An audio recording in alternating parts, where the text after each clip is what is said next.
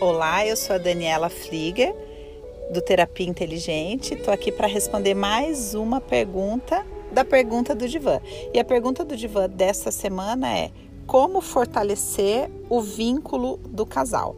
Então a gente vai usar aqui a teoria de Bert Hellinger para entender a concepção de vínculo e como é que a gente pode fortalecer o vínculo no casal.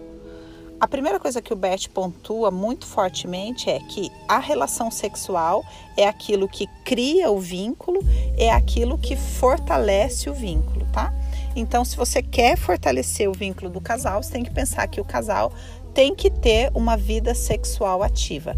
A falta de frequência sexual e de qualidade na relação sexual, no sentido emocional da história, vai fazer com que os vínculos sejam é, mais enfraquecidos. Então, a primeira coisa que fortalece o vínculo do casal, a vida sexual do casal. A segunda coisa que fortalece o vínculo do casal é o respeito aos vínculos anteriores. Ou seja, quando os vínculos anteriores são desrespeitados, a gente não tem como criar um novo vínculo ali em cima, porque o vínculo também se estabelece em honra. O que nutre os vínculos é a honra. Então, quando há desonra nos vínculos anteriores, o casal fica com os vínculos e a habilidade de se vincular comprometido. E a terceira e última coisa que eu quero pontuar aqui para vocês é quando a gente não honra as raízes da, da outra pessoa, o vínculo também fica comprometido. Por quê? Porque nós somos formados dos vínculos com o nosso clã.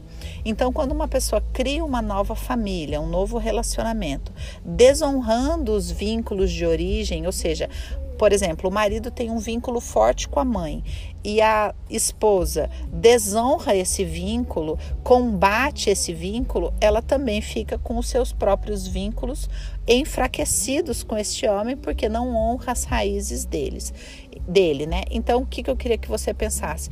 Que o vínculo é como se fosse raízes de uma planta.